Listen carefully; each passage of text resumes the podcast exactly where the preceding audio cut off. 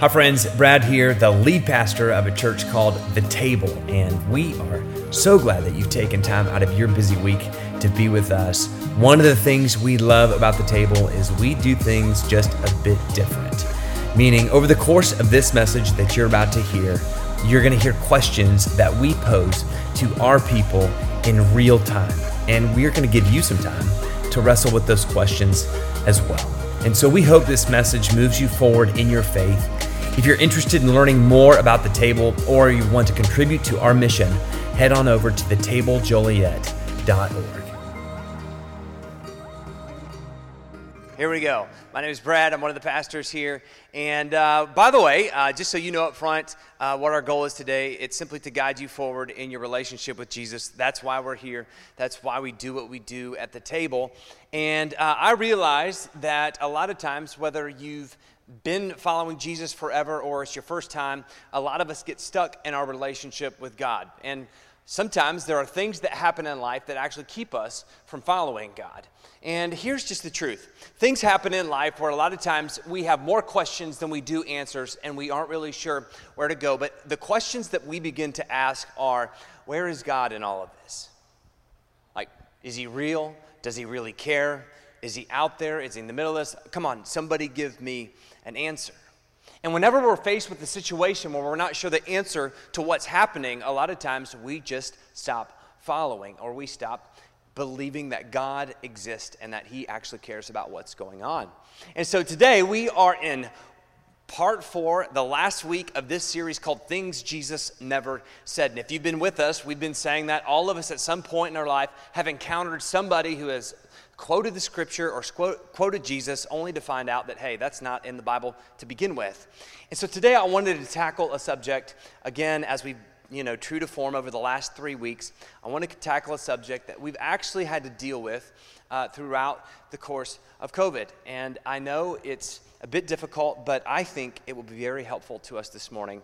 And so today's message is entitled, You Get What You Deserve. You Get What You Deserve. So would you pray with me this morning? God, we thank you for this opportunity to come and to stand in your presence this morning we acknowledge that you, you deeply care about what is happening in our lives. And that ultimately you want what is best for us. So this morning we pray that our hearts would be receptive, our ears would be open, and our minds would be changed. And it's in the powerful name of Jesus we pray this. Amen. So it was a few weeks into COVID, and I received a phone call from somebody who, who attends this church, and they said, you know, they were in tears and they were upset and they were frantic, and they said, I just lost my loved one last night. They took their own life. Now, I met this young lady before, and she has a smiling face, and you would never guess that she would be the one to take her life. In fact, she served with one of our partners, Love Moves Us. She's a fantastic young lady, and she took her own life. She was very young. And I thought, well, this will just be a one time circumstance, but it turns out as we begin to call people from the table, and by the way, if you didn't receive a call, it's probably because we don't have your information, so we apologize. Just give us your information, we'll, we'll take care of it. But uh, we were calling people during this time, and we talked to more and more people who ended up losing very young people to suicide. And so I started doing a bit of research because it's like, you know, what, what's the deal? What's happening? What's taking place here? And it turns out, I found this to be interesting, that the second leading cause of death for people aged 10 to 34 is suicide. And not only that, but people ages um, 34 to, excuse me, 35 to 54, that's the fourth leading cause of death. And it turns out that during the Spanish flu, by the way, which is the last time we've seen an, a, a, pandemic or something like this, uh, people, because of the lack of social integration and distance and fear of what was going to take place, a lot of people took their own lives during the Spanish flu. And so this morning, I just want to say right up front, uh, by the way, uh, if you happen to be a person who at this very moment, at this very time, is considering taking your own life, let me just say a couple things. Number one, I do believe that God cares about you deeply, that He is in the middle of whatever it is that you're facing, even though it doesn't feel like it. That He's present, He is with you, and He knows your pain. I also want to just want to say right up front that we're here to help you. If you want to talk to me after following, I'll be standing up here. We can social distance and talk at the same time, but we would love to get you the help that you need. And so today's conversation is not about honoring or memorializing or celebrating the fact that suicide is honorable, but I want to tackle a tough question that I think we wrestle with because it's just really important. And I think we have some misunderstandings with inside the church when it comes to people who take their own life. And so this morning, I want to start with a question because I, I, I, want you to wrestle with it as well. And this is what we do at the table. If, it, if you're new or it's your first time, come, we just love to talk during the talk. We want you to share in the discussion because you know you need to break from listening to me. And I get that. I need to break from listening to me. So here's the question I want to wrestle with this morning What have you been taught about people who take their own life? And what do you believe happens to people who take their own life?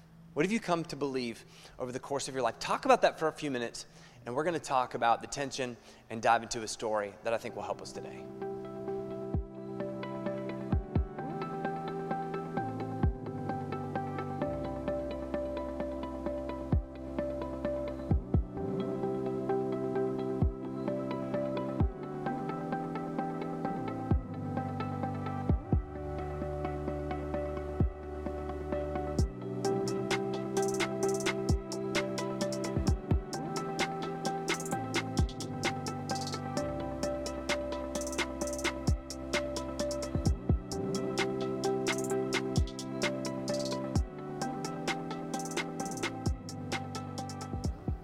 I know this is a heavy subject. I promise you, it's not going to be heavy the whole time. But I know, like, probably thinking about the, the, people that you're talking with and, and thinking about people that you've lost in your life, all of us have had some experience with somebody who's taken their own life. And I think the big question that we often ask is what happens to them when they die? Where did they go? And if you've been a part of church in your life and, and you've grown up in the faith community, uh, you would know that the big question we always want to ask is Did they go to hell? See, I grew up, uh, you know, again, grew up in a wonderful Christian home. Parents were amazing, and of course, was part of a church. But one of the things that always disturbed me was I was always taught growing up that, that taking your own life essentially was murder, murdering yourself. And because there was no opportunity for repentance and forgiveness, because after you take your life, that's it, then you have your own life on your own hands. And that you are ultimately, ultimately responsible, and there's no hope for you in the future. And essentially, what we say in the church is this: is you get what you deserve. If you decide to take your own life, this is what people say: you get what you deserve. And I just struggle with that thought because ultimately it is a bleak future and there is no hope for somebody who seems to undeservedly get a permanent separation from God. So I started asking the question what did Jesus have to say about this subject?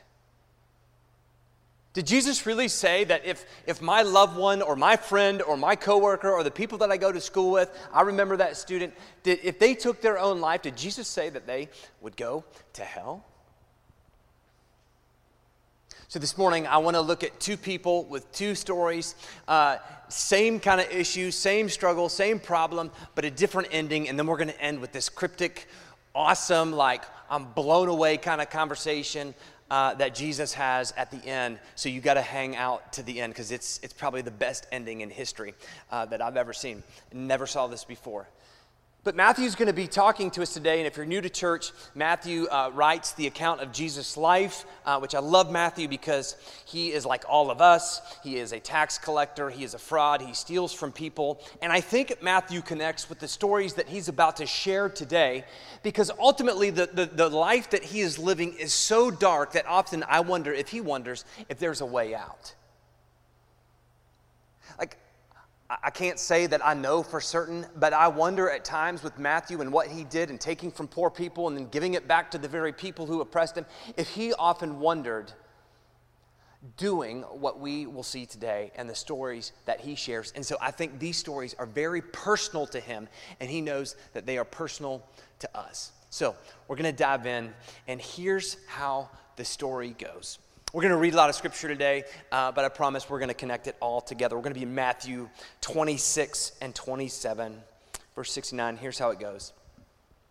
Now, Peter was sitting in the courtyard, and a servant girl came to him, and she said, You also were with Jesus of Galilee. But he denied it before them all. I don't know what you're talking about, he said. And then he went to the gateway where another servant girl saw him and said to the people there, This fellow, this guy, I saw him. I know that he was with Jesus. This is Jesus of Nazareth. And so Peter denies it one more time with an oath I don't know this man. After a little while, standing there, he went up to Peter. Another person went up to Peter and said, Surely you are one of them. Your accent gives it away. Then Peter began to use every four letter word that his mom told him not to use at this very moment. He started cursing and screaming and yelling, and he says, I don't know this man at all. And the rooster crowed three times. And then Peter remembers the words of Jesus. And I find it interesting because in this story, Matthew tells us that he denies Jesus three times, but Peter or recalls that Jesus said, You will disown me. Then Peter remembered the word Jesus had spoken to him. And after that, after he remembered, he went out and he wept bitterly. You're saying, Brad, what's the next part connected? Because right now I don't see anything about the discussion we're talking about. Interestingly, Matthew puts this story directly following this one. And it says, Early in the morning, all the chief priests and the elders of the people made their plans to have Jesus uh, uh, persecuted. So they bound him, led him away, and ha- handed him over to Pilate, the governor. When Judas, who had betrayed him, saw that Jesus was condemned, he was seized with remorse. I want you to hang on to this phrase seized with remorse. And, and just a side note, I love this. This word remorse is so interesting because it literally means to change your mind about a person or situation. Now, if you, you would know that connecting this to what Jesus says, when Jesus says repent, it just means to change your mind about the way that you're living. And so, what we see in this story is that Judas is facing a moment where he is trying to make things right in the relationship. He has changed his mind about who Jesus is and what he has come to do, and he realizes that what he has done is wrong, and he's just trying to repent and to make it right with Jesus he was seized with remorse. We're going to come back to this. And then he returned the 30 pieces of silver to the chief priests and the elders. And he says it hey, I have sinned. He's admitting it. Like, isn't this what we do when we repent? I, hey, I've wronged somebody. I've done something wrong here. He said, For I've betrayed innocent blood. And I love the chief priest's response. Hey, what is that to us? That's your responsibility simply said, Hey, man, you get what you deserve. Sorry, buddy. So Judas threw the money into the temple and he left, and then he went out and he hanged himself. Have you ever had an experience in life that felt like an eternity? It felt like it took forever. I had this really good story about Christmas, but then um, I realized the story that I'm about to tell you probably was a better one than the Christmas one. And um, I think God was just trying to teach me a lesson. But last night, um, I, little, I get a little bit OCD when it comes to locking up my house. So I like to check the door three, four, five times. And of course, our garage is like a revolving door during the day. The door goes up, the door goes down, kids come in, kids go out. The door is always unlocked. And so before I go to bed, I always go out to the garage, lock the door that's connected to the outside, make sure the garage doors are closed, and then I come in. Well, as I did that and I came back in, I realized that I had locked myself out of the house. And so I'm standing there, and of course it's hot. It's, you know, fairly warm. And so I thought, I don't want to startle my wife because I know that she was reading in the bedroom. It's late at night. You know, I don't want to scare her to think something's up. So I just, you know, I just give a little tap. Didn't want to freak her out. Wait a few seconds, nobody comes. So I do a few more taps, nobody comes. I think maybe it's not interesting enough to her, so I start doing some different beats and I start tapping on the window and I'm pressing my face against the window, like trying to be funny, thinking she'll come. When she comes around, she'll see my nose smushed up against the window. It'd be kind of funny. And she never came. She never came. So I'm starting to get a little frustrated, and so I start doing the whole FBI bang on the door. By this time, I've opened the garage door. I think all the neighbors could hear, and I'm pounding on the door, thinking she'll definitely hear this time. She'll definitely make it. And course, she doesn't come. And so now I'm really starting to freak out. What has happened to my wife? And I know it's 11, which is way past her bedtime, so I thought maybe she went to bed. So I ran in the front of the house and looked in the window like a creeper. I'm, I hope our neighbors weren't watching. I'm surprised the cops didn't come last night. And I'm looking into the window. I noticed that it's dark, and I thought, oh my gosh, please don't tell me she went to bed. So just to be sure, because my wife never takes showers at 11 p.m. at night, I ran to the back, and sure enough, the light to the bathroom was on. And I thought, there's hope. 25 minutes later, she comes to the door and opens it for me. And of course, do I say thank you? Do I say thanks for saying no? I was livid. And of course, how could she know? And I just said, Of course, out of all nights, the one I get locked out, you want to take a shower at 11 p.m. She said, You could say thank you. and we went to bed. But I would tell you that to tell you this standing there, even though it was just a few minutes, right? Just a few minutes, standing there, staring in the window, hoping that she would come, felt like forever. It felt like eternity. In fact, in that moment, I was wondering is she ever going to come and help me? Am I going to be stuck in the garage all night? Am I going to have to sleep outside? And my guess is you've had these moments where it felt like forever. You ever had a sleepless night and you've just been waiting for the sun to come up and you just can't wait till the sun gets here because you can't go to sleep and you've just been laying there? Or maybe you went to the doctor and they took x rays or they took blood work and you've been waiting for the call because they said they would call you if it was something serious, but they've not called, and so you're just sitting next to the phone waiting for them to call. Or maybe uh, women, ladies, maybe giving birth felt like forever. I don't know. Seems to me like it would.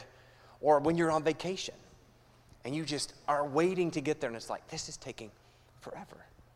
Some of you saying this message is taking, feels like forever. but I say all that to say this Matthew introduces us to Peter and Judas, who, by the way, I find it interesting. He talks about Peter and he says, Hey, this is the guy who denied Jesus or disowns Jesus. And then he moves on to Judas and says, This is the guy who betrayed them, but ultimately means abandoned. Which I ask the question what is the difference between somebody who disowns somebody and somebody who abandons somebody? Because there seems to be a huge distinction, at least reading scholars. They say these are just two completely different stories, which doesn't make sense to me because abandon and disown seems the same. In fact, when they, when they disown Jesus or they abandon Jesus, they also do the same thing again. Peter goes out and he weeps bitterly. And then I love how Matthew captures Judas's story because he said he was seized with remorse. And I hang on to this idea of seized for just a minute because if you are seized, it is like frozen. This is a moment in time that feels like forever. It feels like, sometimes we'll say, eternity. And you know what's interesting about Judas whenever we talk about him in Christian circles and we talk about him in the Bible? We always talk about not what he did, but we talk about where he went. We talk about his eternity. And so often we get caught on this idea that Judas went to hell while ignoring the fact that he was already living in hell. By the way, this is what hell is for people. You know, It's these painful moments that feel like they are never going to end. In fact, here's how I would like to define it Hell is not always a place that we go to, but it is this state of eternal and utter hopelessness where the only thing that one knows is sorrow agony, separation from any notion of love.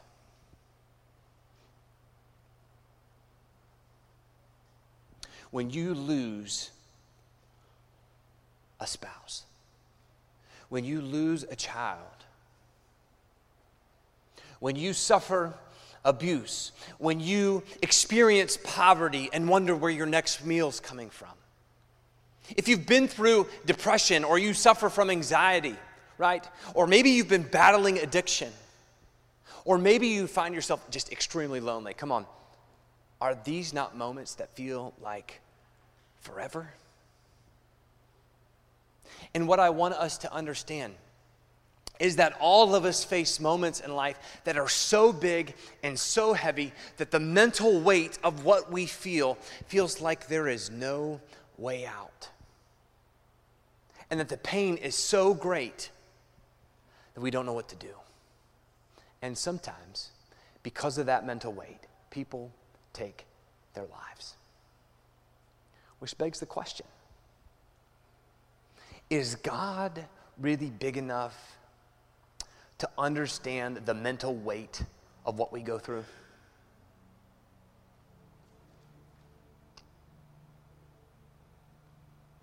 This is the question I want you to ask today. In fact, we'll talk about this. We're going to sing a song, and then the best ending ever is coming right here because you're saying, Brad, how does this end?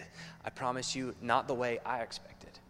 So this morning, talk about this question Is God's mercy enough to understand? Is His mercy enough to forgive the mental weight of moments that ultimately lead people to take their own lives? Can you talk about that just for a minute? Do you think God's mercy is great enough? And then we're going to end this.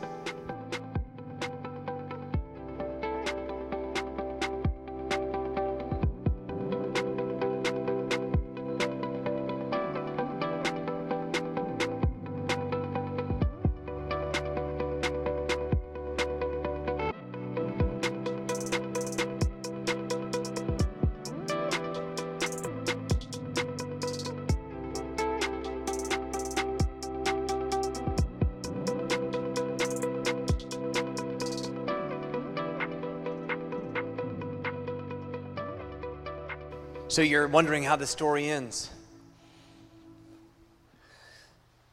I find it interesting that Matthew connects these two stories of Peter and Judas.